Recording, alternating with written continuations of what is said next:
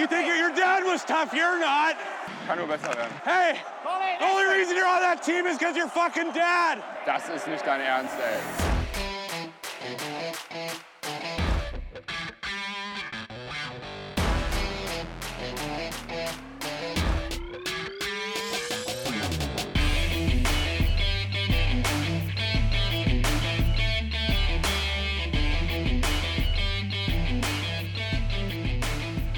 Liebe Trash Talker, es ist Freitagvormittag, der Vormittag vor dem ersten Halbfinalspiel unserer DEG beim EHC Red Bull München.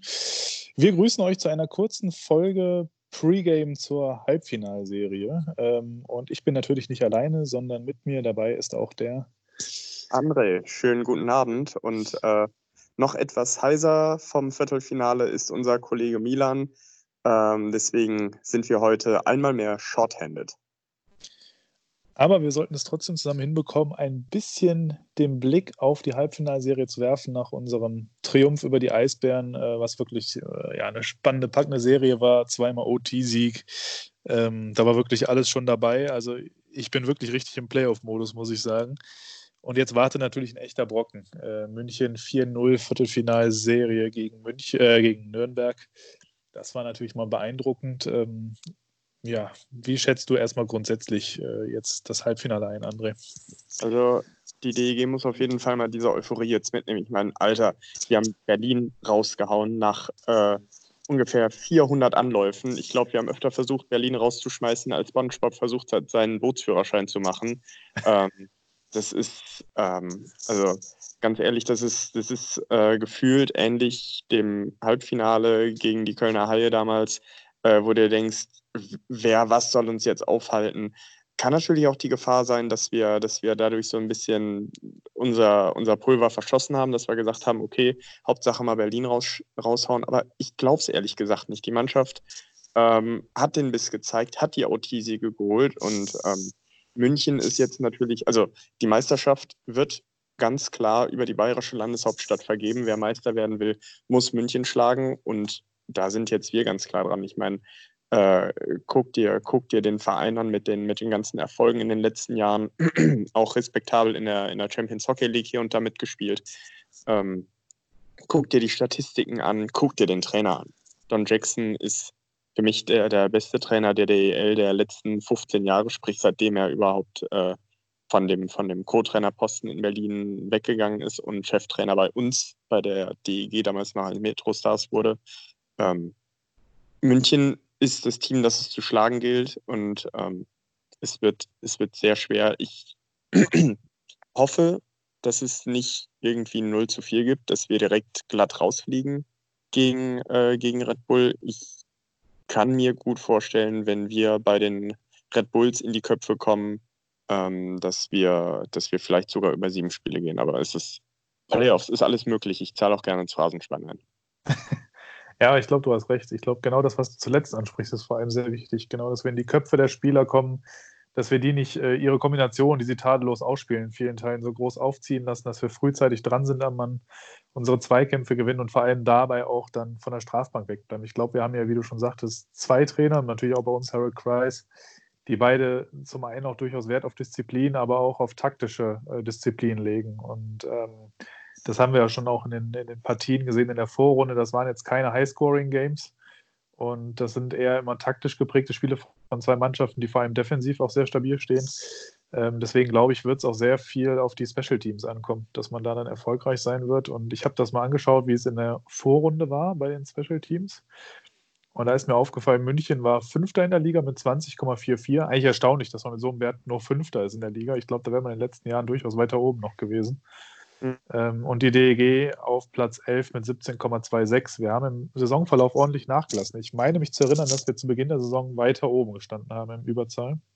Ja, ich meine auch, dass da irgendwas im guten 20er-Bereich war, äh, als wir auch sehr auf die Kombination äh, blaue Linie auf Bartha auf Flake gespielt haben und das wirklich sehr erfolgreich war. Als Reed Gardiner noch aus äh, Ovechkins Office ein paar Mal getroffen hat. Aber ähm, ja, entschuldige, ich hatte dich in deinen Ausführungen unterbrochen. Äh, alles gut, aber genauso ist es ja, wie du sagst. Äh, das war die erste Saisonhälfte, die da gut geklappt hat und die zweite halt nicht mehr. Was eigentlich die ganze Saison über sehr solide funktioniert hat, war unser Unterzahlspiel. Und da stehen wir auch einen Platz äh, von der Vorrunde her gesehen über den Münchnern, die äh, wir mit 84,92 Prozent und München mit 84,02, also ganz enges Höschen. Aber in den Situationen hatten wir auch deutlich weniger als München. Wir haben nämlich in Summe neun Gegentore weniger kassiert, ähm, bei 45 weniger Situationen. Also von daher würde ich sagen, in Unterzahl äh, leichte Vorteile vom Saisonverlauf wäre für die DEG, in Überzahl für München. Bedeutet für uns, wir müssen konsequent unsere Überzahlsituation nutzen für die Serie und natürlich in Unterzahl weiter so stabil stehen gegen starkes Münchner Powerplay. Ja, und äh, was du gesagt hast, natürlich auch gerne von der Strafbank wegbleiben. Dass wir das können, haben wir in der Hauptrunde gezeigt, als äh, wieder einmal fairstes Team der Liga. Und ich meine, damit kannst du natürlich auch jemanden zum Verzweifeln bringen, wenn du, ähm, wenn du vielleicht gegen einen defensiv starken Gegner spielst, wie es die DEG nun mal ist, als bestes Defensivteam der Liga, äh, und dann vielleicht in Rückstand gerätst und dann beißt du dir die Zähne aus. Die nehmen wenig Strafen, ähm, das, das wird schwierig und ähm, ich glaube auch nicht, dass die ähm, Münchner Spieler, die in, den, in der Hauptrunde so gut gescored haben, ähm, dass die das fortsetzen können. Ich meine, wenn du, wenn du dir da mal die, die Statistik anguckst, äh, Red Bull München hat allein, ich glaube, drei Spieler gehabt über, den, äh, über der, über der 40-Punkte-Marke, äh, nämlich das sind äh, Mark Vokes, Chris Burke und Trevor Parks. Ähm, Chris Burke, eigentlich, äh, den hatte ich ehrlich gesagt ein bisschen mehr auf der Strafbank gesehen vor der Saison, ob seiner Historie. Ähm, ja, Mark Vokes ist einfach ein souveräner Scorer und Trevor Parks hat sich doch, glaube ich, sogar noch die Torjägerkrone geholt, richtig? Ich meine auch, ja. Ja, Nach der enttäuschenden Vorsaison, wo er fast das Tor überhaupt nicht getroffen hat, hat er dieses Jahr mal richtig einen rausgehauen. Ja, dann dazu äh, Yasin Elis, der sich natürlich mit seinem Wechsel ähnlich unbeliebt in der Liga gemacht hat wie Philipp Gogola bei uns. Ähm, Yannick Seidenberg, der als Offensivverteidiger äh, immer gefährlich ist.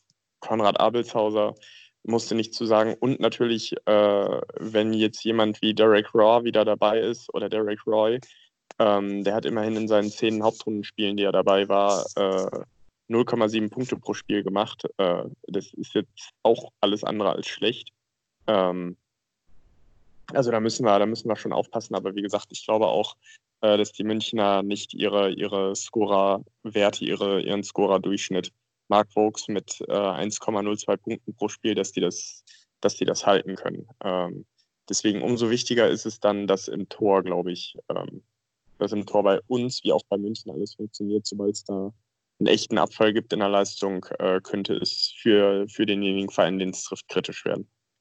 Ja, und du sprichst ja das Tor an. Äh, da haben wir ein interessantes Duell, ein Düsseldorfer Duell. Ähm, zwei gebürtige Düsseldorfer, Danny Austenbirken und Matthias Niederberger treffen da aufeinander.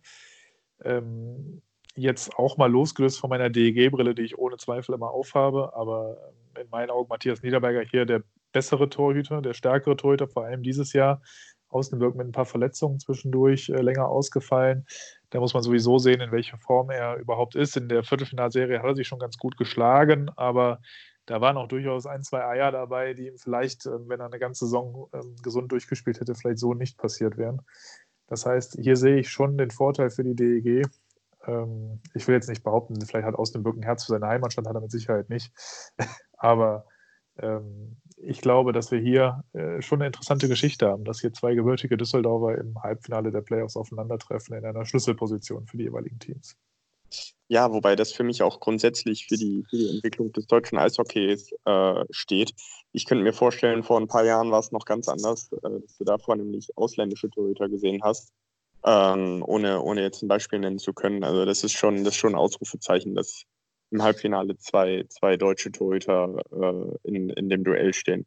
Äh, ja. Ein ganz interessanter Spieler in dieser Serie könnte übrigens auch noch Mats Christensen werden, der es ja mit diversen Nicklichkeiten schon geschafft hat, bei uns unter die Haut zu kommen. Also ich glaube, auf Mats Christensen müssen wir nochmal einen besonderen Fokus legen.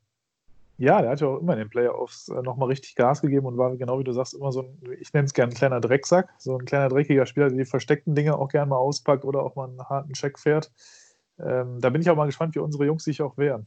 Ne, wie jetzt das weitergeht. Im Viertelfinale hat mir schon sehr, sehr gut gefallen gegen Berlin. Da haben wir auch endlich mal auf den Körper gespielt, was mir in der Vorrunde sehr gefehlt hat. Ähm, von daher, ja, da bin ich auch mal gespannt. Du hast recht, das könnte durchaus ein interessanter sein. Äh, Blake Parlett äh, kann auch nochmal einen Zahn zulegen. Der war in der Vorrunde fast schon brav für seine Verhältnisse, muss man sagen. Ähm, und ja, auch so ein, so ein Jason Jeff Jeffrey, ne, war ja auch ein paar Spiele verletzt, hat jetzt immerhin 31 Spiele letztes äh, in der Vorrunde gemacht. Mhm. Das ist auch so einer, der, glaube ich, zum Playoff-Monster mutiert hat, jetzt auch schon gegen Nürnberg einige Pünktchen wieder gemacht äh, und natürlich auch ein paar Strafen kassiert und ein paar Spieler provoziert. Auch das liegt äh, in seinen Qualitäten. Ja, du, du sprichst es an. Blake Parlett hat jetzt äh, gerade mal 46 Strafminuten gesammelt, äh, Jason Jeffrey 12. Ähm, das, die erkennt man ja fast gar nicht wieder.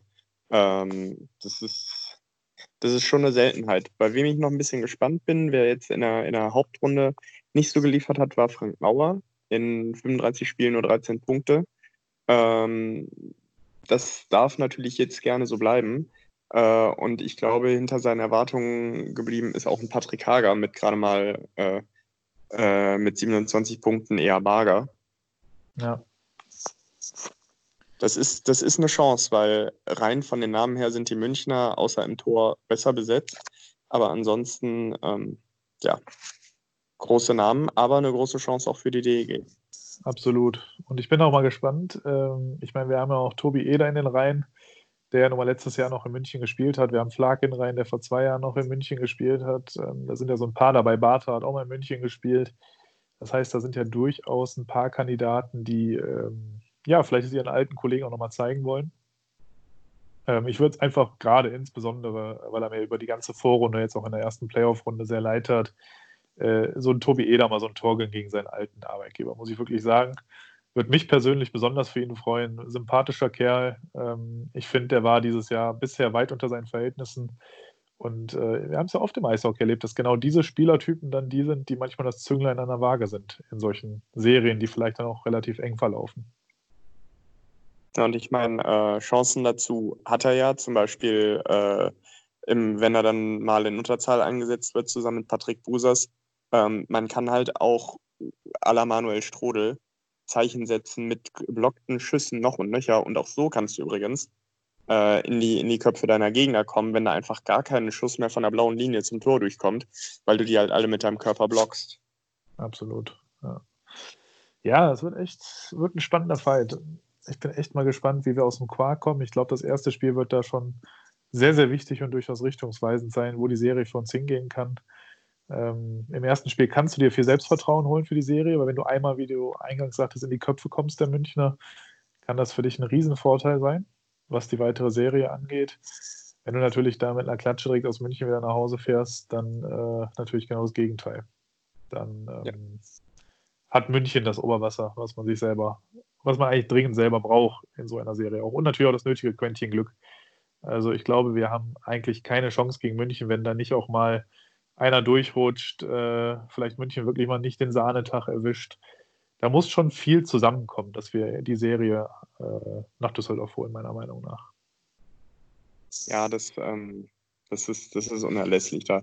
Also ja, das, aber es ist München. Da muss einfach vieles bis alles stimmen. Ähm, ich hoffe, also ich freue mich jetzt einfach nur aufs Halbfinale und ich hoffe, dass wir es irgendwie schaffen können, irgendein Spiel aus München zu entführen, damit wir uns das Heimrecht holen, was wir, was wir brauchen in der Serie.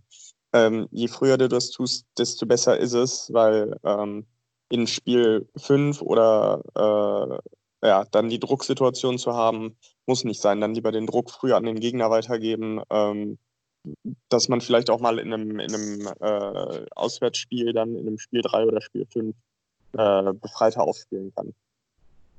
Ja. Gibt übrigens noch gute Nachrichten aus dem DEG-Lazarett. Zwei, drei Spieler waren ja leicht angeschlagen nach dem Viertelfinale, sind tatsächlich alle fit geworden. Das heißt, wir sind auch mit voller Kapelle nach München gereist, so meine Informationen. Das heißt, ähm, da kann Kreis aus dem Vollen schöpfen, bis auf natürlich Chad Nearing, der natürlich und Charlie Janke, die natürlich langzeitverletzt sind. Aber ansonsten sind alle mit an Bord.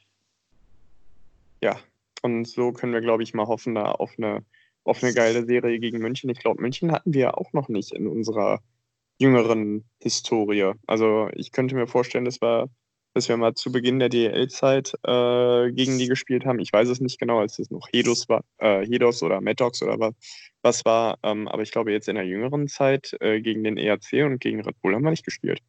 Nee, haben wir in der Tat in den Playoffs nicht. Ich muss sagen, ich bin aber nicht traurig. Äh, in der Form, wo die Münchner die letzten Playoffs hatten, wäre das, glaube ich, auch nicht äh, das große Vergnügen gewesen. Äh, dieses Jahr rechne ich uns tatsächlich Chancen aus, weil ich zum einen finde, dass die DEG bockstark spielt aktuell und zum anderen die Münchner immer wieder mal dieses Jahr auch gezeigt haben, dass sie durchaus auch ihre Schwächen haben und der Gegner diese bestrafen kann. Und ich hoffe einfach, dass wir die Cleverness haben, das jetzt zu tun und umzusetzen. Daher vielleicht abschließend mal die Frage an dich. Was tippst du für die Serie? Was glaubst du, wie geht's aus? Also serienstandsmäßig und natürlich auch der Tipp für morgen, für das erste Spiel in München. Ähm, Ach Quatsch, morgen, heute. Siehst du, ich bin schon beim Morgen, meine Güte. Äh, natürlich heute. ähm, ich denke, dass wir, also ich habe die Sorge, dass wir das Spiel 1, so sehr ich es uns auch wünsche, dass wir das Spiel 1 verlieren. Ich glaube aber, es wird knapp. Ich glaube, München wird sich schwer tun. Vielleicht geht es in die Overtime. Ich sage 2 zu 1 für München. Was denkst okay. du? Ja, dann muss ich jetzt natürlich dagegen halten. Wäre jetzt langweilig, wenn ich jetzt auch auf München tippe. Dann sage ich ein knapper OT-Sieg, äh, vielleicht auch so ein 3-2 nach Verlängerung für die DEG. Ja, ja das wäre natürlich noch schöner. So ein OT-Sieg ist ein, ist ein schöner Genickbrecher. Ähm, also für das Spiel sowieso, weil es dann vorbei ist, aber ähm, überhaupt mal dem, dem Gegner, sagen wir, es ist ein Nackenschlag. Das, das ist metaphorisch, glaube ich, korrekter. Ja. Und nun zur Serie. Was glaubst du, wie endet die Serie am Ende des mhm. Tages? Ja, ist wieder die Frage, Glauben, Glauben und äh, Hoffen. Ich hoffe natürlich, also ein Sweep wäre sensationell. Äh, ich, ich kann mir nicht vorstellen, dass äh, die DEG unbedingt gesweept wird. Ich also wenn du mich nach meiner ernsthaften Expertenmeinung fragst, sage ich 4 zu 2 für München. Okay. Da bin ich nicht unbeliebt. Und du? Dann bin ich ja wieder gezwungen, dagegen zu halten. Dann drehe ich das komplett um und sage, die DG kommt mit einem 4-2 sensationell ins Finale über München. Ja, ich wünsche dir und uns, dass du recht hast. Warten wir es ab. Ja, dann seid dabei, seid dran. Ich habe gehört, es gibt einen YouTube-Link, wo wir alle live das Spiel heute Abend verfolgen können. Wir werden auf jeden Fall dabei sein und zuschauen. Äh, ich bin schon sehr gespannt und voller Vorfreude. Und ähm, ja, dann gucken wir mal, ob wir schon heute das Heimrecht nach Düsseldorf holen können. In Schön, dem Sinn, ja.